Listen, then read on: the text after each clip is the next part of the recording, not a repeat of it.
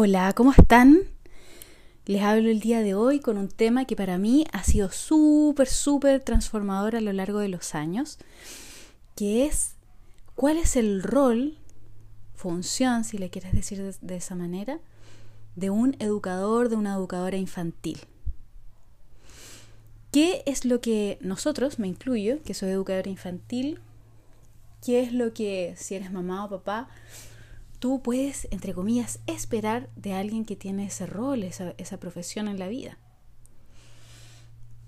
Personalmente y después nuevamente darme un camino muy, muy largo al respecto, les puedo decir que hoy día siento que el rol principal, principal de cualquier adulto que se vincule con un niño, con una niña, es el de regular totalmente, no totalmente por supuesto, pero el regular, acompañar las emociones de un niño o una niña.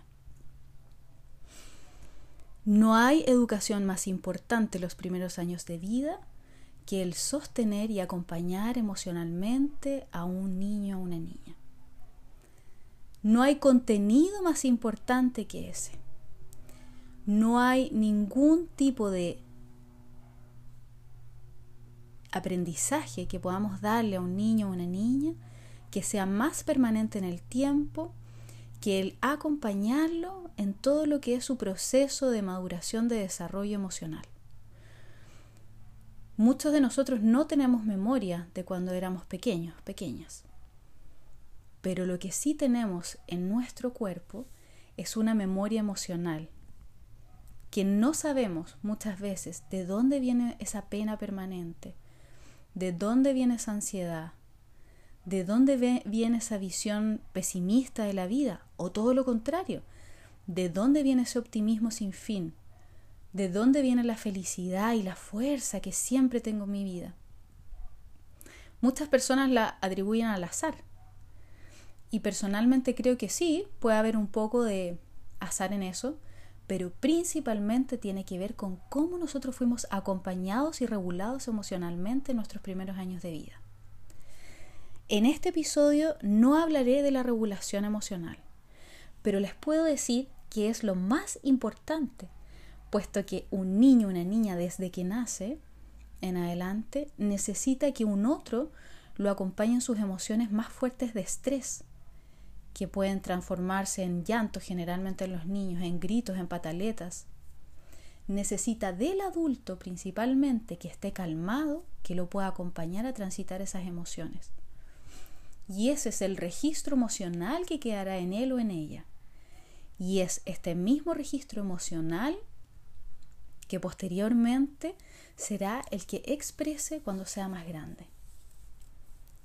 Se observa, puedo ahí empezar a citarles estudios o investigaciones, pero quiero decirlo a modo general, pero se observa este, la regulación emocional tiene una un fuerte, fuerte relación con el apego, el tipo de apego que se tuvo cuando era pequeño. Entonces, por ejemplo, se observa niños que van a la escuela, al colegio, que tuvieron un apego seguro, que es el apego, entre comillas, saludable, que tienen una autorregulación emocional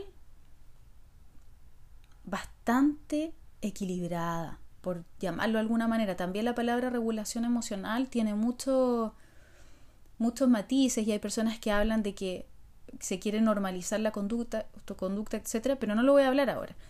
Lo que quiero ir es al centro del concepto que es que alguien acompañe emocionalmente de manera calmada, de manera adecuada a un niño o a una niña.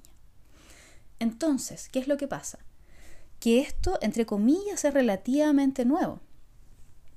Pero resulta que es algo, por ejemplo, a mí personalmente en la universidad, mi formación profesional de pregrado, no es algo que yo haya abordado totalmente, ni siquiera un poco.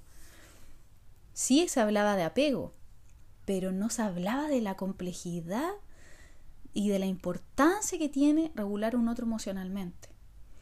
Entonces nosotros actualmente vemos, yo al menos lo veo en la formación, en las mallas curriculares de los profesionales, que siento que ahí hay mucha carencia. Personalmente participé en investigaciones donde se reflejaba que el ejercicio profesional, lo que más, una de las cosas que más influía eran las creencias del profesional, es decir, cómo fue criado, por sobre los conocimientos que pueda haber adquirido en su vida profesional. Entonces, es muy importante que si tú que me estás escuchando eres un educador, una educadora infantil, o tú eres un papá una mamá que está buscando un educador una educadora infantil, consideres estos aspectos como parte fundamental del rol del ejercicio profesional. Porque será esto lo que más quedará en la memoria emocional de ese niño o de esa niña. No serán los conocimientos, no serán los aprendizajes. Será un aprendizaje mayor que muchas veces es imposible de medir o solamente para un ojo más experto puede ver cómo está desarrollándose este, entre comillas, aprendizaje emocional en un niño o en una niña. Entonces, te invito a ti, si eres profesional de la educación infantil, a reflexionar en cómo fue tu formación inicial, si consideraron estos temas, si tú tuviste un viaje hacia tú, un viaje interior en donde reflexionaste cómo era tu misma regulación emocional, cómo tú enfrentas situaciones de estrés, si tienes ansiedad, o bien qué sentimientos te gatillan ciertas reacciones de los niños y tú cómo has acompañado. Muchos de nosotros, me incluyo, no hemos tenido las mejores reacciones y hoy día yo con perspectiva y con mayor madurez emocional les puedo decir que no debía haber reaccionado de muchas formas que está normalizado actualmente reaccionar con los niños y con las niñas. Entonces te invito a ti a mirar tu trayectoria, a mirar tu ejercicio profesional para que puedas reflexionar en cuanto a esto. Y si eres mamá o papá, también lo puedes hacer. Ahí viene mi hijo pequeño. Les mando un beso y un abrazo.